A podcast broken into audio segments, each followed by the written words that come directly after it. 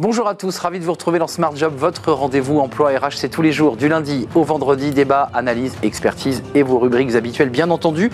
Bien dans son job, aujourd'hui on parle des salariés boomerang. Qu'est-ce que c'est exactement? On va en parler avec euh, Jérôme Pierucci, les cofondateurs de Pierce Group, conseil en organisation, eh bien impacté justement par ce phénomène de salariés boomerang. Les entreprises s'engagent avec notre partenaire Un jeune, une solution.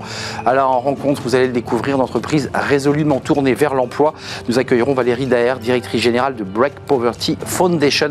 On parlera de la pauvreté et de la DAT. Le cercle RH, l'apprentissage, coup dur, bah oui évidemment, une baisse de 5% des, des, dotations.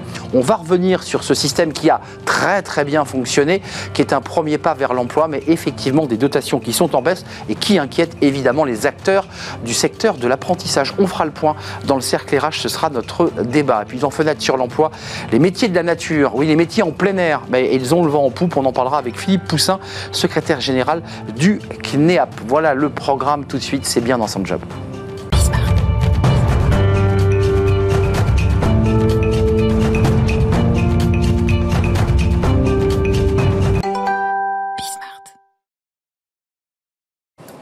Bien dans son job. Vous savez, la chanson comme un boomerang, c'est une chanson de, de, Dao, je crois.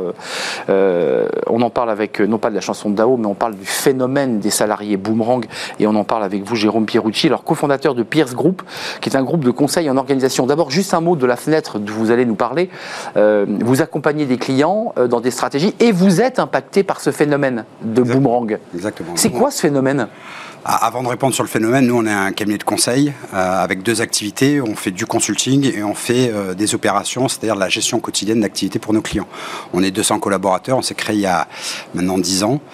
Euh, voilà, et on accompagne nos clients sur leurs enjeux d'achat, supply chain et, et finance. Et donc la, la, chaîne de valeur de notre intervention, elle part de la stratégie jusqu'à l'exécution. Euh, on est plus de 200 et euh, présent en France et à l'international. Euh, voilà, concernant les salariés boomerang, un mouvement d'évolution de, des, des, des, salariés important concerne aujourd'hui le retour d'un certain nombre de collaborateurs au sein de, au sein de Pierce Group. Alors avant, c'était mal vu. Enfin, pour, pour, faire un tout petit peu d'histoire pour ceux qui nous regardent, c'est un phénomène qui anglo-saxon qui consiste globalement à quitter une entreprise pour y revenir ensuite. Alors il y, y, avait, il y avait une raison valable à ça. J'ai lu un, un papier là euh, où la BBC d'ailleurs euh, euh, s'exprimait. la raison, c'était que souvent les managers disaient aux, aux types qui négociaient un salaire bah, écoute, si tu veux gagner plus, tu pars à l'extérieur, oui. Tu vas gagner plus, puis tu reviendras chez nous. Ça partait de là en fait, le boomerang. Oui, ça, ça, partait de là. Moi, je me rappelle quand j'ai eu un job opérationnel dans un grand groupe français, on m'avait le jour de mon départ, on m'avait dit tu reviendras pas. Donc ça fini. Manqué. Il ouais. n'y a pas de réembauche. Il n'y a pas de réembauche. La raison était, euh, la raison le mobile n'était pas aussi claire que ça. Euh, C'était pas obligatoirement basé sur la rémunération, mais euh, à l'époque, ça se faisait pas. Ça se faisait pas. Aujourd'hui, les entreprises évoluent sur cette question. La problématique de, de, de, du plein emploi euh, fait que euh, les entreprises ont besoin de réintégrer des collaborateurs, d'intégrer et de réintégrer des collaborateurs. Hum, onboarder, offboarder et faire une sorte de mouvement et permanent. Rien, et, rien et, réonboarder. Il euh, y, y, a un double phénomène. Il y a ce que l'entreprise euh, ressent et, et, elle évolue sur ce sujet. Et puis il y a la relation du salarié qui, lui, et on le voit dans les études d'opinion, tous les acteurs du, du, sujet nous disent 35-40% des salariés rêvent, pensent démissionner. Mmh ils, ils quittent l'entreprise parce qu'ils ont renversé la table, puis s'aperçoivent de quoi bah, Que, que l'herbe n'est pas plus verte ailleurs. Il y a un peu de ça quand même. Oui, aujourd'hui, le, le, le, phénomène de, de salarié mouvement s'est accéléré avec, avec cette, cette question du plein emploi. Euh, beaucoup de, de, de, collaborateurs ont été à l'écoute des, des, politiques de recrutement des grands groupes euh, qui par le passé ont eu beaucoup de difficultés euh, en termes d'attractivité et, euh, et, ces grands groupes euh, ont mis la question du salaire euh, sur la table. C'est-à-dire que ah les oui. politiques de, de, rémunération été très très incitatives. Donc beaucoup de collaborateurs se sont posés des questions sur leur rémunération actuelle et ce qu'ils pourraient avoir dans un cadre différent. Donc oui, ça, ça a été... oui, on y revient. Exactement. Ils voient qu'à l'extérieur, il y a des annonces avec 10, 15, 20% de plus. Oui. Ils y vont. Ils y vont. Euh, ils y vont parfois pour de mauvaises raisons, mais et ils reviennent. Qu'est-ce qui se passe quand ils reviennent? C'est qu'ils ont été déçus? C'est qu'il y avait une vraie stratégie à trois bandes? Euh, en général, quoi. Une étude est sortie, hein, démontre que 60% des collaborateurs qui, qui ont quitté l'entreprise aujourd'hui, pour des, des, questions de rémunération, aujourd'hui se, se pose la question de réintégrer l'aventure dans laquelle ils étaient auparavant. Voilà, nous on est une société dont le projet était, était de créer une aventure assez unique et singulière pour l'ensemble de nos collaborateurs. quelques collaborateurs sont partis dans des Big Four pour avoir une, aventure hmm. peut-être un petit peu plus valorisante. Et sont revenus plus fort La réalité entre euh, la promesse qui a été évoquée par, euh, par ces cabinets-là et la réalité euh, derrière est différente. Donc ils sont revenus, en tout cas ils ont repris contact avec nous pour reparler d'un projet. parce que pour les collaborateurs Boomerang, ce qui est important pour nous, c'est qu'ils soient à l'initiative d'un nouveau projet au, sein du cabinet. et euh, ça répond aussi à, la problématique qu'on pourrait avoir euh, de collaborateurs qui restent avec nous mais excusez-moi, ça veut dire aussi que quand on off-board, quand le collaborateur s'en va, il faut un travail qui est d'ailleurs assez peu fait d'accompagnement de la sortie pour garder le contact. Parce que ça, l'offboarding, autant l'onboarding est plutôt traité, mais autant l'offboarding est mal traité. Tout à fait. En, tout cas, nous, euh, ce qui est important, c'est euh, euh, de plus en plus de comprendre la raison du départ et d'avoir eh une étape un peu C'est la clé. avec les collaborateurs pour savoir quelle est la raison. Ça, c'est votre action hein, dans votre entreprise dans l'accompagnement. C'est de dire attention, diagnostiquer pourquoi il s'en va. Exactement. Et prendre un moment d'échange un peu libre euh, pour comprendre l'aventure qu'ils ont vécue, ce qui, euh, ce qui euh, là où on aurait pu progresser, euh, en tout cas, quelles sont les actions que nous, on doit entreprendre en parallèle Et puis, euh, évoquer, euh, évoquer cette raison de départ. on fait quoi? Là, vous êtes dans l'amont avec vos clients, vous leur dites attention, faites, faites, attention. On peut en sauver ou il faut accepter ce mouvement, ce phénomène et dire après tout, on s'y adapte? Alors, tout le monde, en tout cas pour nous, tout le monde n'est pas, a pas vocation à revenir dans l'entreprise. Il y, a, y, a, cette question du projet qui est très importante. nous, si on prend la décision de réonboarder un collaborateur, c'est que cette décision elle est, euh, elle est, euh, elle est euh, partagée en interne. elle se base sur un nouveau projet pour nous également. voilà, il y a une nouvelle trajectoire à créer et c'est ça qui est, qui est, qui est essentiel dans la, dans la décision du retour du collaborateur chez nous. Oui, enfin j'entends quand même que quand on quitte pour un grand groupe, parfois on revient vers un plus petit parce qu'on est mieux encadré qu'il y a un vrai projet Il y a un projet managérial qui est complètement différent dans un, dans une, dans un groupe comme le nôtre et dans un grand groupe ou euh, dans des startups parce que les startups ont été euh, un, grand, euh, des grands recruteurs jusqu'à hum. présent. On va voir avec la crise du financement comment ça va se, passer. C'est vrai. Et eux aussi ont connu des, beaucoup de, navettes et de va-et-vient parce que c'était d'ailleurs l'esprit de, de, la startup. Merci Jérôme Pierucci de nous avoir éclairé sur ce phénomène, je dirais très général, hein, très, très mainstream j'allais dire, mais qui vous impacte aussi et qu'il faut essayer de canaliser, d'organiser. Cofondateur de Pierce Group, 200 collaborateurs en France et à l'international. J'ai senti que c'était important de, le préciser. Groupe en, conseil et en organisation. Merci de nous avoir rendu visite. Euh, on, fait, euh, on tourne une page, on s'intéresse aux entreprises qui s'engagent, qui s'engagent pour l'emploi. On vient d'en parler avec notre partenaire Un Jeune, une solution. C'est tout de suite.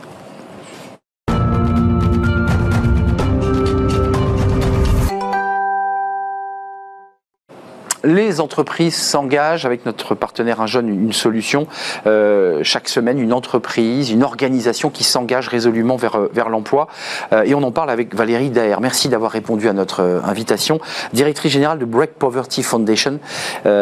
c'est un, un, une fondation incroyable qui fait plein de choses sur le numérique, mais nous, on va s'intéresser aujourd'hui à la pauvreté et à l'emploi des, des, jeunes. D'abord, quelques mots quand même pour resituer un petit peu la communauté d'entreprise à laquelle vous appartenez. Hein. Qui, sont une communauté de 60 000 entreprises, 101 clubs départementaux, et, ça va faire le lien d'ailleurs avec votre, votre action, et 300 personnes mobilisées partout en France. Ça, c'est l'esprit général. Et puis, il y a la Fondation qui a décidé de s'engager résolument pour l'emploi et l'accompagnement de ces jeunes pauvres. D'abord, quelques chiffres pour qu'on situe l'enjeu euh, et les enjeux, parce que le grand public n'a, je crois, pas conscience euh, de la situation de ces jeunes. Tout à fait, effectivement, c'est important de les rappeler. Donc aujourd'hui, 14% euh, de la population française vit en dessous du seuil de la pauvreté. Ça représente environ 9 millions de personnes dans notre pays. Et parmi eux, 50% sont des jeunes de moins de 30 ans. Un jeune sur cinq dans notre pays vit en dessous du seuil de pauvreté. Donc c'est un premier constat qui, euh, qui appelle des solutions immédiates et surtout urgentes. Mais je dirais que la, la pire des choses derrière en fait ces chiffres, c'est que la plupart de ces jeunes enfants et de ces jeunes sont condamnés à la pauvreté à vie, puisque dans notre pays, il faut en moyenne moyenne six générations pour qu'un descendant de famille pauvre puisse accéder au revenu médian. Une forme de déterminisme finalement. C'est un déterminisme social extrêmement fort. Ce chiffre de six générations place la France à l'avant-dernier pays de euh, l'OCDE en fait en matière de déterminisme social.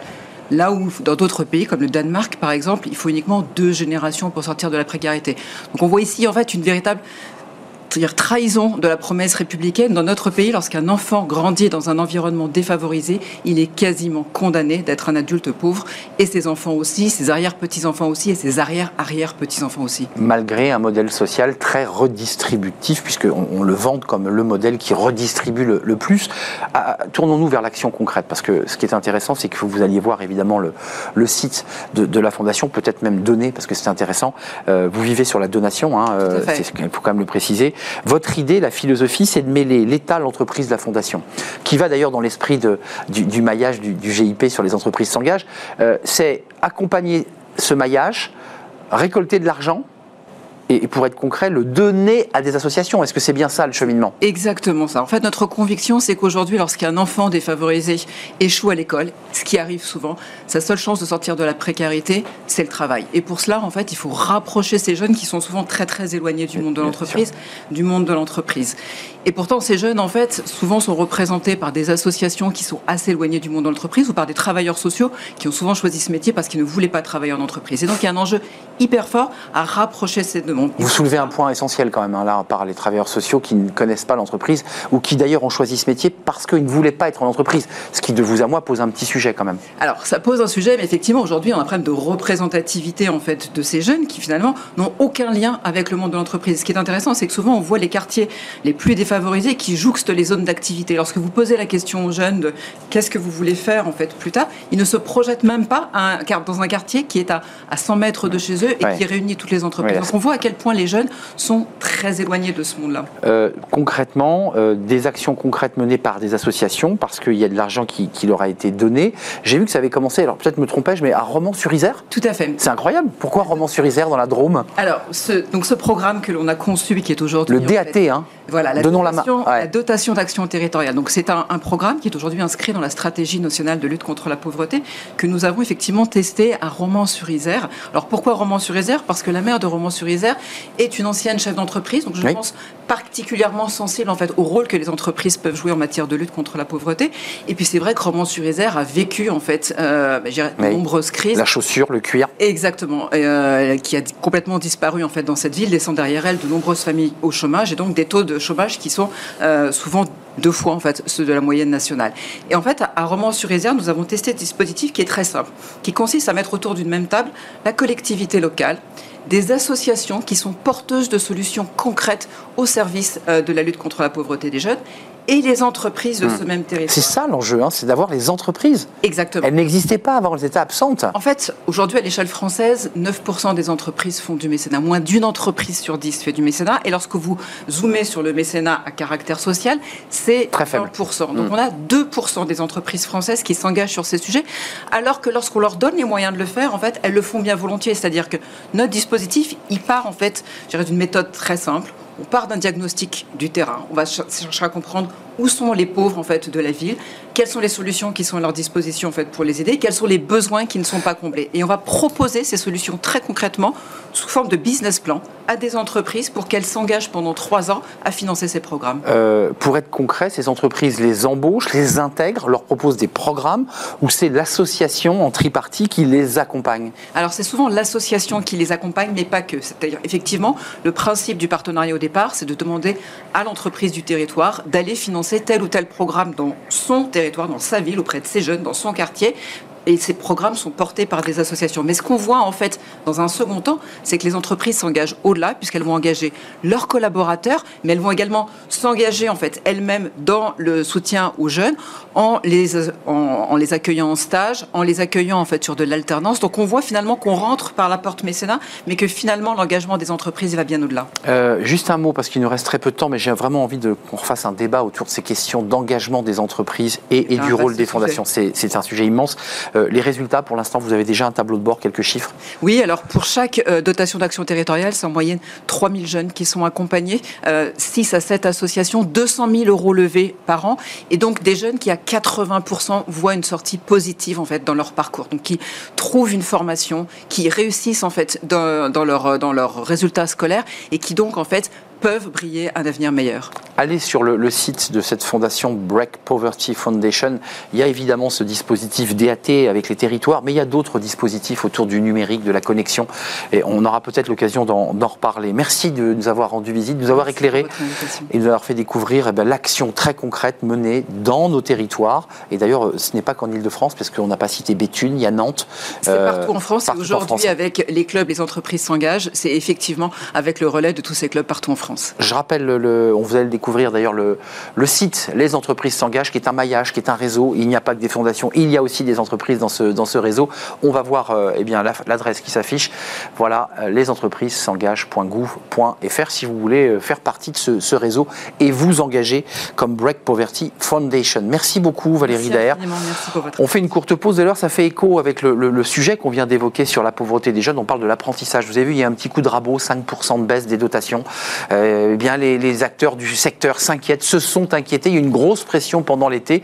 Euh, on va faire le point sur l'apprentissage, sur son coût, mais aussi sur ses résultats avec des experts de ce dossier. C'est juste après la pause, ce sera le cercle RH.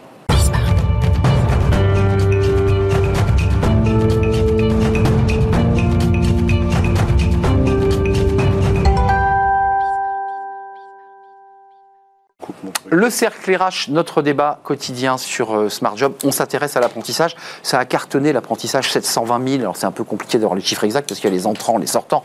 Globalement, c'est le chiffre qui a été évoqué dans, la presse, largement supérieur aux 290 000. Ça a cartonné. Simplement, ça a un coût. Et c'est vrai que vous avez peut-être suivi l'actualité cet été euh, à la plage ou à la montagne où effectivement le président Macron avait un choix euh, difficile à faire.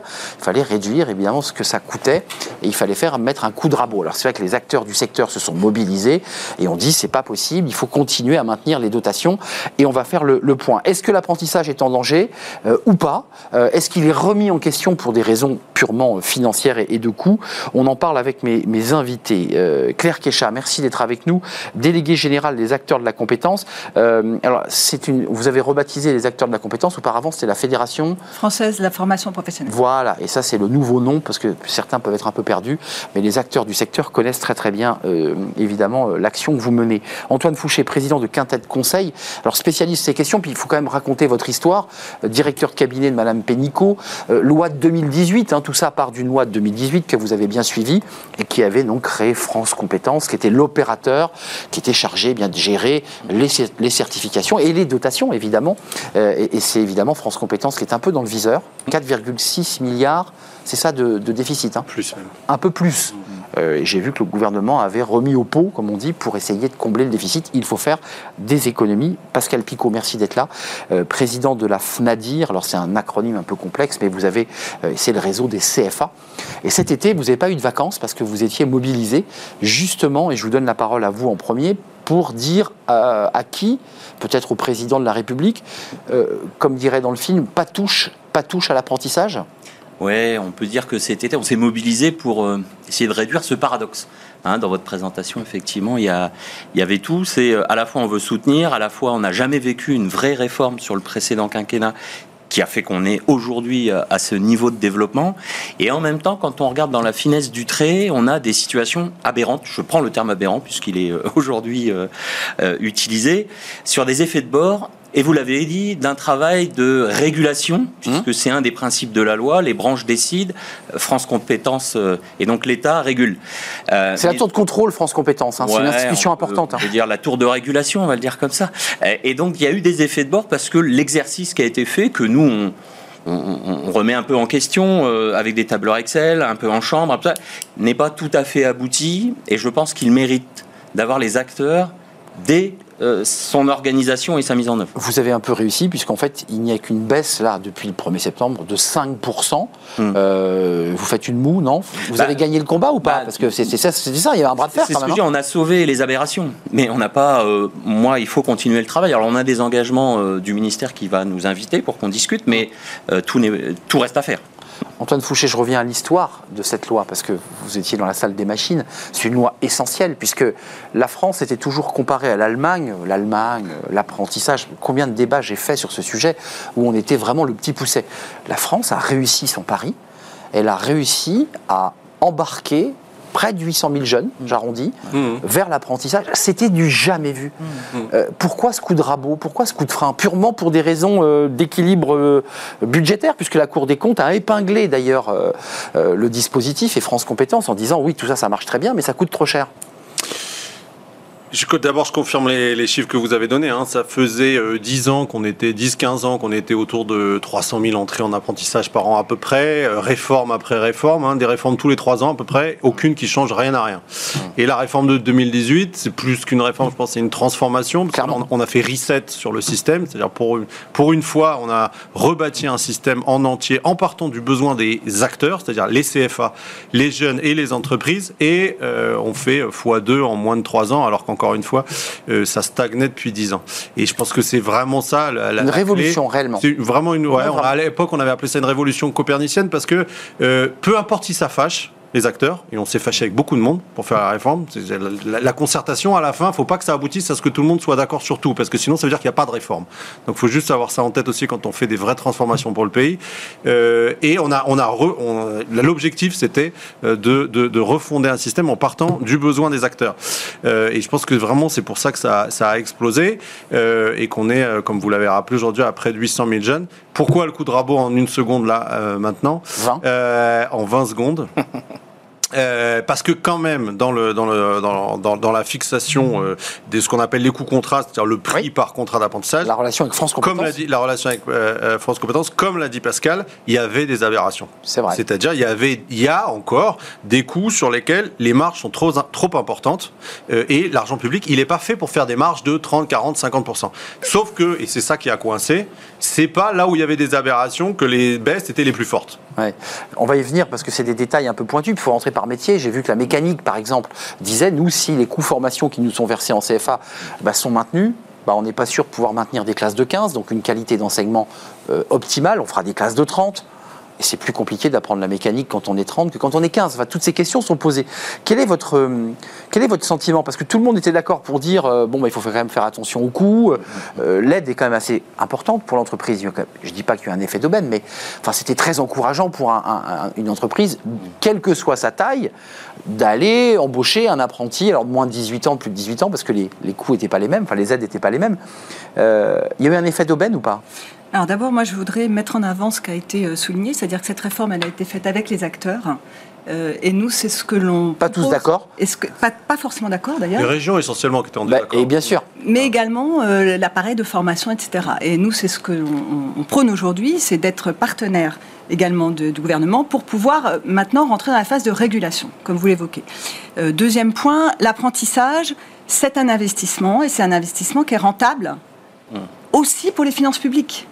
Passer de 400 000 jeunes à 1 million de jeunes en apprentissage, où seraient ces 600 000 jeunes autrement Donc, Et quel coût ils auraient pour la, la collectivité Donc je pense que déjà, c'est d'élargir un petit peu le sujet. Après, comme vous le dites, euh, pour éviter ces effets de bord, et on est bien conscient, nous, organismes de formation, CFA, etc., qu'on ne va pas faire un million au même prix unitaire, au même coût unitaire qu'on faisait 400 000, c'est évident Ah oui. qu'il y a des économies d'échelle à trouver, qu'il y a des nouvelles pédagogies qui se mettent en place aujourd'hui, qui permettent de- d'accompagner différemment, et de manière plus personnalisée les apprentis, puisque c'est quand même de l'accompagnement aussi. Euh, donc on est conscient de ça, mais Quand pour vous dites nouvelle éviter- pédagogie, ça évite le- la classe, on fait de l'individualisation, on fait du Par digital exemple. learning, on, on recrée de nouveaux concepts de formation Notamment, on partage des ressources, on travaille en petit atelier. Enfin, c'est c'est des pédagogies complètement euh, euh, nouvelles. Et moins coûteuses. Alors attention, euh, ça ne change pas toute la pédagogie. Ça s'ajoute, ça permet de sécuriser ceux qui le peuvent. Mais je, je voudrais mettre les pieds dans le plat. Les entreprises, c'était 5 000 et 8 000 euros, c'est ça, je dis, je dis pas de bêtises, moins, de jusqu'à la 18 fin ans jusqu'à la fin de l'année. Ouais. Euh, Est-ce qu'il n'y a pas l'idée, alors c'était un débat qui était posé sur les, les, les- les aides à l'énergie, Euh, quand on est une grosse entreprise, bah, peut-être qu'on peut faire un effort plus important en fonction de ses résultats, parce que tout le monde a le même tarif, c'est 5 000, 8 000, qu'on soit une Ouais. TPE Mm. ou qu'on soit une multinationale. Enfin, Est-ce qu'il n'y a pas une réflexion à amener de ce Si, côté-là je pense qu'il y a une réflexion à amener. Enfin, mais je- ça- je- ouais, et, et ça reprend la, la, la bonne gestion des fonds publics. Je suis totalement Ça d'accord. aiderait Mais- France Compétences. Hein. Non, non, mais on est tous d'accord qu'il faut gérer euh, les fonds publics de façon euh, euh, harmonieuse et, et, et- et en bonne et due forme, j'allais dire. Mais ça revient aussi à notre modèle. Quand Antoine dit effectivement les marges, les marges dans notre nouveau modèle économique, nous les CFA, les acteurs, on doit en faire. On n'a pas le choix. C'est qu'est-ce qu'on fait des marges? Et Vous êtes une pareil. entreprise. ouais. Voilà, comme une entreprise, si c'est pour euh, continuer à développer l'innovation, continuer à investir, euh, je rappelle que dans, le- dans la raquette, il y a un sujet sur les investissements, et notamment les investissements lourds aujourd'hui. hein. On a une même assiette de, de financement. dire pour acheter des machines, pour acheter des outils, pour acheter les- tout ce qui. Les locaux. Voilà, bien sûr. Pour, refaire un internat, quand vous êtes en milieu euh, rural et que vous voulez faire venir des apprentis sans les déplacer tous les jours, il faut euh, un internat. Vous, vous avez moyen. une baisse de dotation de 5%, on est d'accord. Hein, ça, c'est le coût- en moyenne, en En moyenne, Ouais. on est d'accord sur ce chiffre-là. Oui, oui. Et puis, euh, à la revoyure, excusez-moi, en 2023, Oui. Hum on est d'accord. Pour l'instant, alors là, on a un petit Avec doute. une nouvelle, peut-être, nouvelle Ouais. euh, réduction. On a un petit doute, est-ce que ça va être au mois d'avril ou au mois de septembre? Là, il y a eu des choses. Antoine Fouché, je vous ai vu réagir sur les entreprises, parce qu'on parle trop du, du volet formation, CFA et réseau, mais est-ce qu'il y a une réflexion à mener sur l'entreprise, même si elle, a bénéficié que ça aide ses jeunes est-ce qu'il n'y a pas moyen de moduler, de, de jouer en fonction de la taille, de, Ouais, lui faire faire un effort supplémentaire et pas le faire peser sur les épaules Ouais. des formateurs ou des sociétés de formation Uniquement. Non, si, si, tout à fait. Et deux, deux choses là-dessus. Un, euh, euh, le- vous avez complètement raison de dire, mais pourquoi est-ce que c'est les mêmes aides pour tout le monde? 5 000, 8 000 Est-ce que la multinationale, elle a les mêmes besoins que la TPE on est d'accord. Évidemment, c'est non. Ceci étant, quand on met en place des aides publiques, c'est l'éternel débat. Hum. Soit on fait simple et du coup on assume des effets d'aubaine, soit on fait compliqué euh, et du coup il y en a, il y a peut-être un peu moins d'effets d'aubaine. Mais donc du coup là, C'est vous qui le dites, question, un effet c'est, d'aubaine. hein. est-ce que, est-ce que, non, mais c'est sûr. je veux dire, Il y en a, il y en a. Euh, ça ne veut pas dire que c'est ça qui domine. Non. Mais, euh, Mais il y a eu un- y en- un effet. Il y en- il y en a eu, mais, mais c'est toujours pareil quand on met, encore une fois, et il n'y a pas que là-dessus, quand on met en place des aides simples et lisibles. Hum, elles étaient claires, for-. Forcément, euh, à un moment donné, il y en a qui en, il y en a qui en profitent. La question, c'est, il faut pas qu'il y en ait trop par rapport au nombre de de, de, Hum. de- de vocations ou de, de, de- de- de contrats en plus qu'on suscite grâce aux Mais clairement, le- la, la- la direction maintenant, ça va être, ça va être un peut-être un meilleur ciblage, y compris sur les grandes boîtes. Est-ce que les grosses entreprises ont besoin ou pas Sachant que toutes les, les 7000 entreprises de plus de 250 salariés en France ont déjà une obligation de 5%. Donc, est-ce qu'en plus, il faut leur mettre des aides? La question est ouverte. Bah, bien Et sûr. puis, le niveau. Le niveau 5000, 8000, avant c'était 4000. Avant, il y avait déjà des aides hein, quand même. hein. Oui. C'était 4000 euros. Bon, 5000, 8000, est-ce qu'on baisse un petit peu? Ça, ça, va être la, ça va être la question devant nous. Et Donc les, débats, c'est chose, sur les deux plans là. hein. Il y a à la fois le coup de rabot et Ouais. le niveau. et le niveau. Et peut-être ce qui justifie, euh, en, en une seconde, ce qui justifie peut-être aussi, en plus de réfléchir à ça, c'est que en ce moment, c'est plus les entreprises qui ont besoin des jeunes que les jeunes qui ont besoin des entreprises. C'est-à-dire que Ben oui. euh, la- toutes les boîtes cherchent des ressources. On n'a jamais eu autant de difficultés de recrutement dans clair. notre pays depuis qu'on le mesure, c'est-à-dire Ouais. depuis 40 ans. Hum. Depuis 40 ans. Hum. Euh, et donc, euh, de toute façon, on peut se dire que dans ces conditions-là, les dynamique. entreprises Moi, cherchent, ouais. aide ou pas aide, Hum. elles ont besoin d'embaucher. Et donc, c'est quand même un peu l'occasion de se dire, on peut, on peut baisser un peu. Dans une réflexion de réforme de l'assurance chômage où on dit qu'il y a un bonus-malus en fonction de l'activité. Ça serait serait logique. cohérent. Bah oui. Ça serait cohérent. Parce que Euh, les aides, il ne faut pas Et les un voir. mot, euh, bah, ah, ah, allez-y Claire, vous voulez intervenir peut-être oui. et je vous donne la parole. Euh, juste, Dans voilà. quel état d'esprit vous êtes vous là aujourd'hui? Alors, euh, nous, on aimerait bien également qu'il puisse y avoir une régulation du dispositif en le tirant par la qualité. C'est déjà le cas grâce à Calliope, etc. Allons un peu plus loin. Euh, c'est quoi la qualité euh, d'un processus d'apprentissage? Probablement l'insertion dans l'emploi, le taux de poursuite d'études, le taux d'abandon. Et là, nous, nous sommes partie prenante. ouais, il y a un taux de Euh, et donc, euh, au-delà, et on est, on est conscient sur la, la méthode, on a- souhaite améliorer la méthode. Il y a de la rupture, hein, il faut le dire, hein, il y a un taux de rupture. il y a un taux de rupture Euh, important. Entre 25 et 30 Mais clairement, Eh ouais, le eh ouais. Et donc, justement, comment tirer le système vers le haut et rémunérer et inciter et accompagner pour qu'il y ait moins d'abandon? Ça, c'est un sujet vraiment important, le taux de rupture, parce qu'on parle de ces NIT, de ces jeunes sans diplôme qui ont pu avoir un accès à l'emploi par ces apprentissages, et, et- et ça échoue. Qu'est-ce qui leur manque? Pourquoi ça rompt? Euh, choix du métier, choix, du, choix de la filière, euh, mauvais encadrement du tuteur, qu'est-ce qui se passe? Probablement un peu tout, c'est-à-dire que c'est vrai que le tutorat est extrêmement important, Oui. et là on revient sur le, le lien avec l'entreprise. Euh, il y a un vrai sujet sur l'orientation professionnelle, pour les jeunes et pour les adultes d'ailleurs, hein, on parle aussi d'adultes en conversion. Donc d'une manière générale, il y a sûrement à revoir par rapport à l'image des métiers, par rapport à l'attractivité, aux conditions d'exercice des métiers, vraisemblablement. Mais je- Ouais, mais justement, je pense que c'est intéressant, ça, la modulation, la question de la modulation, mais que ce soit pour les CFA ou pour les entreprises, c'est la question de quelle politique on veut d'apprentissage pour les 10 ans, euh, voire plus, à venir. Euh, 2030, on sait qu'il y a un sujet sur les compétences quand même en France, si on ne se bouge pas.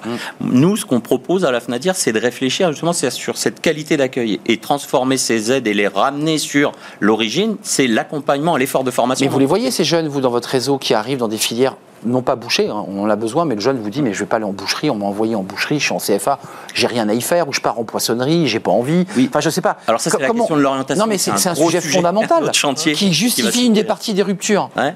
Ben, moi, je pense qu'il y a la question de euh, donner la vérité des métiers et la vérité de l'insertion. Oui. Et ça, c'est important aux jeunes et aux familles. Il ne faut pas mentir. Ah oui. Mais par contre, il y a un travail de de redorage, j'ai envie de dire, de certains métiers. Et ça, c'est les branches qui sont au cœur. Nous, les CFA, les acteurs, on va tout faire pour les accompagner. Mais aujourd'hui, euh, pourquoi c'est réussir un métier? C'est réussir sa vie, euh, globalement. Il faut travailler globalement Bah sur oui. ce que ça veut dire s'insérer dans cette entreprise. Mais je vous ai et- vu et dans sourire. cette société. Les, les- les défections, t- 30, ça se peut se réduire. Encore, il y a un vrai. Au-delà de l'aspect financier de la Cour des, des comptes qui épingle France Compétences, ça, c'est l'enjeu financier, mais aussi un enjeu sociologique.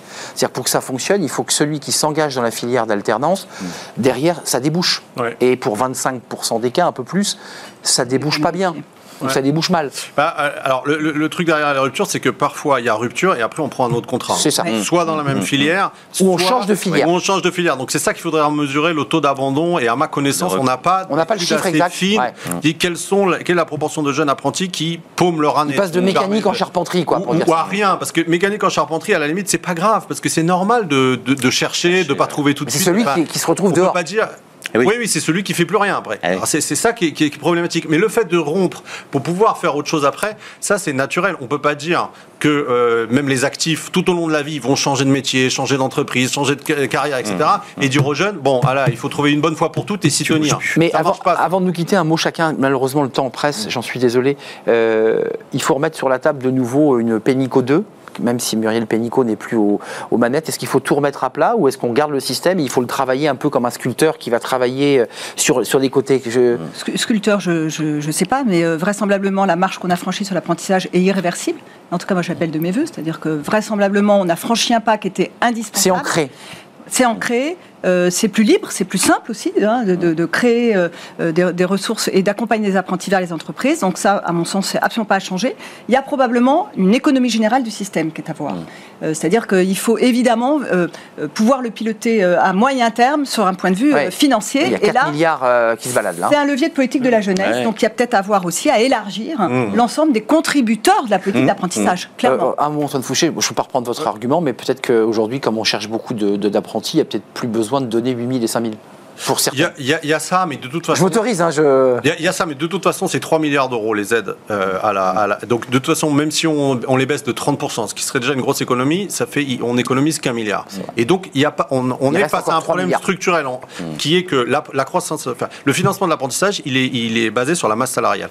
Or, la masse salariale, elle croît de 3-4% par an. L'apprentissage, il a cru de 16, puis 40, puis 35, et cette Ouais. année, sans doute 10-15. C'est une explosion. Donc, il y a un effet pas- ciseau qui est structurel. Donc ça va se ralentir, mais quand même, de toute façon, on a un, Ouais. un gap qui est Victime de votre succès. Pas, pas conjoncturel. Et ce ce que ce qu'on dit euh, euh, Claire et Pascal, je, je, je, je- je- je m'y associe à 150% c'est que c'est un investissement l'apprentissage. Et la question, Ouais. c'est quel est l'effort que la nation veut faire Veut cet consentir pour sa jeunesse. Et je rappelle, et après je me tais, que nous sommes le 13e pays du monde en termes d'investissement sur la jeunesse. C'est C'est pas très glorieux pour la cinquième puissance du monde d'être le 13e.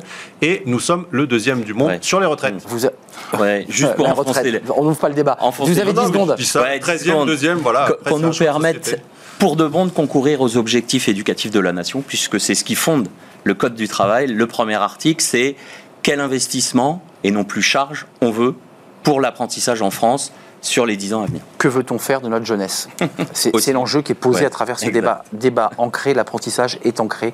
J'irais dans notre culture, il faut peut-être le transformer, la- l'aménager, l'améliorer. Merci de m'avoir éclairé, nous avoir éclairé sur ce sujet qui est très important et qu'on va suivre de, de près parce qu'il y a aussi la réforme de l'assurance chômage, de la VAE et il y a peut-être des impacts. Et voilà, euh, et vous reviendrez nous, nous en parler. Merci Antoine Fouché, président de Quintet Conseil, par ailleurs directeur de cabinet de Muriel Pénicaud. Donc, vous étiez un des, une des chevilles ouvrières de, de- de ce- de cette loi que vous connaissez Euh, merci à Pascal Picot, président de la FNADIR. Ce sont les CFA, le réseau des CFA. Et merci à Claire Kécha, déléguée générale, les acteurs de la compétence, notre jeunesse et les enjeux de notre jeunesse. Merci à vous. On termine avec Fenêtre sur l'emploi on ne va pas être dépaysé, on parle des métiers de la nature. Ces métiers qui sont passionnants, qui attirent de plus en plus, notamment des salariés en reconversion, et ils recrutent. C'est tout de suite.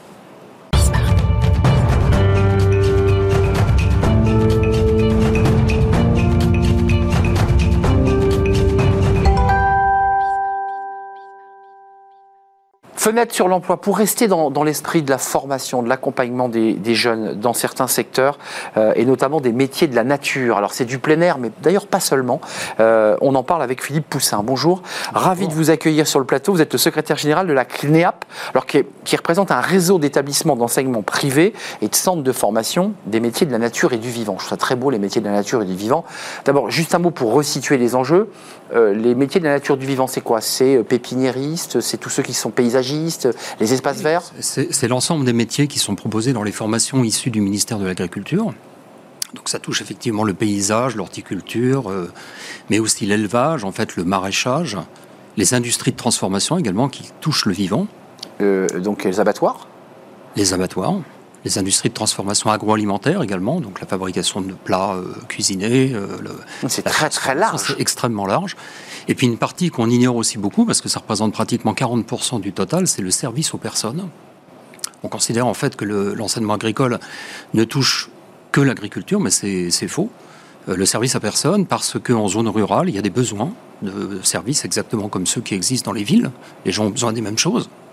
Et donc le ministère de l'Agriculture propose ça. Donc des services de quoi? On a services de proximité en fait, des gens qui vont travailler en, puériculture, qui vont travailler dans les crèches, euh, dans les maisons de retraite. Vous allez jusque là. Oui. Euh, on est un peu loin du monde. On est sur les terres rurales, mais on n'est pas dans les métiers du vivant là. Encore qu'un bébé est très vivant. On peut considérer que les hommes font partie du vivant. Du vivant. Donc vous avez élargi le vivant jusqu'aux hommes. Bah, C'est-à-dire que ça existe depuis très longtemps. C'est les anciennes écoles ménagères qui existaient dans les années 1900. C'est vrai, c'est vrai. Et donc ça, vous intégrez. Absolument. Et ça représente un secteur de combien? Parce que c'est gigantesque ce que vous nous décrivez là. C'est gigantesque, mais le nombre de personnes formées est très faible. Il y a un peu moins de 200 000 jeunes formés dans le ministère de l'Agriculture. Euh, sondage via Voice, très intéressant parce que c'est un sondage qui date d'août, donc il est très très frais. Août 2022, 83% des jeunes Français de moins de 30 ans pourraient y travailler dans les secteurs que vous évoquez euh, et 8 actifs sur 10 pourraient s'y reconvertir. Commençons par ceux qui voudraient y travailler.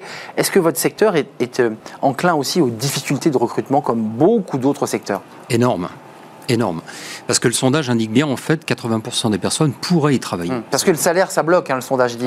Alors, le problème, c'est les salaires, la difficulté du métier et la difficulté d'accès en fait à, une espèce de connaissance dans le fond de l'ensemble de ces métiers. Donc en fait, quand on cumule les trois, problème de salaire, problème d'image de marque pas forcément toujours euh, valorisante, difficulté du métier et difficulté d'accès euh, au fait que ces métiers existent, euh, ça pose beaucoup de problèmes aux jeunes.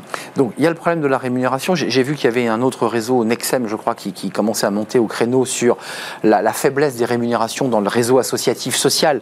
On, frôle, hein, pas très très loin, les zones rurales. Dedans. Euh, c'est un vrai sujet qui est soulevé, la rémunération. En revanche, je lis quand même euh, une petite lueur d'espoir, c'est les, gens qui se reconvertissent, qui ont une vie, je dirais, en ville ou, dans, en entreprise et qui disent, moi, change de monde, je fais autre chose. Alors il y a eu une accélération de ce processus avec la Covid. Le premier confinement, en fait, a fait réfléchir les gens, je pense, par rapport à l'habitat urbain. On sait qu'il y a une immigration quelque part en fait euh, vers la ruralité, des gens qui se sont achetés des maisons, qui, qui ont vécu le confinement dans les régions. Et de fait, ils se sont posé la question de savoir si finalement leur projet professionnel, qui est un projet très urbain, on va dire euh, euh, cadre centre-ville, euh, pour simplifier les choses un peu caricaturalement, ne pouvait pas en fait conduire à autre chose, des métiers qui sont considérés par eux comme plus utiles. On peut en, on peut en débattre à l'infini autour justement de la question du vivant. votre action, vous, parce que vous êtes une fédération, l'idée c'est de, pouvoir vendre ces métiers, et vous le faites d'ailleurs sur ce plateau. C'est quoi? C'est recréer de l'attractivité, c'est parler de ces métiers, faire des campagnes pour évoquer l'intérêt et la diversité de ces métiers? C'est d'abord, je crois, de les faire connaître. Il y a un gros déficit en fait de, de connaissances, tout simplement que ces métiers existent. Alors avec une pointe d'humour, si vous me permettez ça, on peut dire que la Covid nous a rendu service. Parce que la Covid a permis en fait de montrer deux choses. Premièrement, que malgré le confinement, il n'y a pas eu de rupture en fait dans l'alimentation en France. Il y a eu, pas eu de rupture de stock. C'est vrai. Bon. Donc ça veut dire que le monde agricole français était capable en fait d'assumer sa fonction de nourrir la population.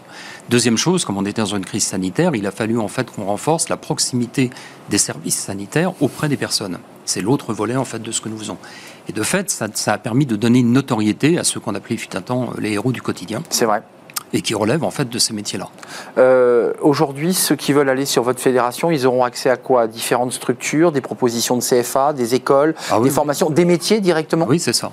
Nous, en fait, notre réseau est un réseau en fait d'enseignement professionnel. Donc, on a à peu près 180 lycées qui forment en formation initiale scolaire, mais aussi un réseau en fait de CFA et de centres de formation continue, puisque c'est la totalité des trois voies de formation qui sont proposées et accessibles. Et qui fait écho euh, à notre débat précédent. Alors, au débat précédent, bien sûr, avec les personnes de la FNADIR ou des acteurs de la compétence, euh, Vous les connaissez bien. On les connaît bien. Merci Philippe Poussin d'être venu nous parler de ces métiers du vivant beaucoup plus large que ce que j'avais imaginé avant de vous rencontrer, avec un spectre large, une attractivité des métiers à découvrir et ben, des métiers dont il faut s'emparer, euh, en zone rurale notamment, mais d'ailleurs pas seulement. Pas. Euh, merci Philippe Poussin, secrétaire général du CNEAP, réseau d'établissements privés euh, d'enseignement agricole et de centres de formation de métiers. Je ne veux pas les oublier. C'est la fin de notre émission. Merci à toute l'équipe, merci à tous ceux qui, qui m'ont accompagné, merci à notre ami réalisateur, merci à Alexis pour le, le son et merci à Nicolas Juchat qui m'accompagnait euh, tout au long de cette émission. Et comme chaque jour, on termine, et vous le savez, euh, dans un instant, ben, le rendez-vous Restart, c'est le deuxième volet de Restart, euh, la création, cinquième semaine de la création d'entreprises et de reprise d'entreprises à l'initiative de, Pôle emploi. Des portraits chaque jour et un nouveau portrait de demandeur d'emploi. Il va nous expliquer eh bien, comment et pourquoi d'ailleurs il a choisi de créer sa propre entreprise. Merci à vous, je serai là demain évidemment pour un nouveau numéro de Smart Job. Merci, à demain.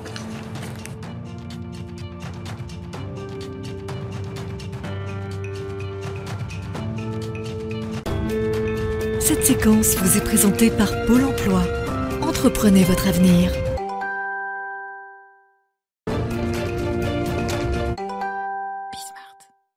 Bonjour à toutes et bonjour à tous. Semaine spéciale sur Bismart, la semaine Restart en partenariat avec Pôle emploi. Cinq jours pour mettre en valeur et en perspective la création et la reprise d'entreprise. À cette occasion, nous avons décidé de donner la parole à des demandeurs d'emploi qui ont fait le choix de l'entrepreneuriat. C'est le cas de Andrea Abou. Il est à Levallois-Perret et il a créé Eli. Bonjour. Bonjour Pierre. Eh ben, écoutez, de, de différents constats démographiques principalement, économiques également. Euh, le Covid est passé par là, a réveillé des questions systémiques et a également réveillé un fléau qui est l'isolement des seniors. La croissance également démographique. Aujourd'hui, c'est environ une personne sur quatre qui a plus de 60 ans. Cela va passer à une personne sur trois d'ici quelques années. Pour toutes ces raisons, nous, avons, euh, nous avons conçu et nous développons encore actuellement Eli, qui, sortira donc bientôt euh, officiellement, si je puis dire. Deuxièmement, malheureusement, une poussée également d'isolement, euh, avec plus de 716 000 personnes en état de mort sociale durant euh, cette année de Covid qui vient de s'écouler. Euh, donc pour toutes ces raisons, nous avons décidé de mettre la technologie au service de l'humain. C'est une application web à destination des personnes âgées de plus de 60 ans qui a donc pour vocation d'accompagner de manière personnalisée et avec simplicité à trouver des, acti- des activités adaptées afin de rester en forme. En d'autres termes, c'est de la prévention, de la prévention, de la prévention au service du maintien à domicile aux meilleures conditions. La valeur ajoutée d'Eli, c'est de pouvoir, donc, comme je le disais, accompagner de manière personnalisée. Et donc, personnalisé, ça veut dire bah, pouvoir s'enquérir de votre euh, profil, de vos besoins, de vos affinités, euh, de ce qui fonctionne, de ce que vous aimez faire, pour pouvoir, donc, jour après jour, être davantage à vos côtés avec des activités qui soient adaptées. Et pour vous donner un exemple, cela peut être aujourd'hui un atelier d'activité physique adaptée, cela peut être un atelier d'inclusion numérique au centre social le plus proche de chez vous, cela peut être un cours de cuisine. L'idée, c'est une fois encore d'améliorer les conditions du bien vieillir à domicile. À titre personnel, j'ai également été confronté, de par ma mère qui a eu le statut d'aidant durant des années au chevet de mes grands-parents, euh, et d'un autre côté également aux EHPAD. Euh, pour toutes ces raisons, j'ai pensé qu'il y avait encore des choses à faire afin de, bah, faire tomber les murs des EHPAD et également de décharger le- les aidants. J'ai été confronté, ou plutôt une opportunité s'est présentée à moi, celle de la rupture conventionnelle collective de mon ancien employeur. J'ai pensé qu'il était temps, de par les questions systémiques que la crise du Covid a réveillées chez chacun d'entre nous, bah, de prendre, d'emprunter une autre voie et donc de saisir cette opportunité. Et puis, à ce moment-là, Pôle emploi a été riche d'offres et de propositions. Notamment, je pense au premier dispositif euh, qui s'appelle Sphère Emploi Créa, euh, qui m'a permis de consolider cette intuition et de m'assurer que finalement, euh, bah, je pouvais le faire. et puis ensuite, par l'accompagnement via la BGE Adil, je pense à Active Créa, je pense à, au parcours entrepreneur leader. Ce sont des parcours, des dispositifs à moindre coût, voire gratuits parfois, et qui sont extrêmement riches d'opportunités puisqu'ils permettent là aussi de, de vous aiguiller, de vous mettre dans les bons rails. Financièrement, j'ai bénéficié de la prise en charge de Pôle emploi de certains de ces dispositifs et puis également de l'allocation de retour à l'emploi euh, qui m'a permis là aussi de pouvoir euh, voir le, jour venir. Et puis 2023, ce sera l'année pour dépasser les portes du périph et pour pouvoir commencer à s'adresser aux territoires ruraux et ailleurs. André Abou, merci. L'entrepreneuriat comme alternative au salariat, suite demain de notre semaine spéciale, Restart avec Pôle emploi.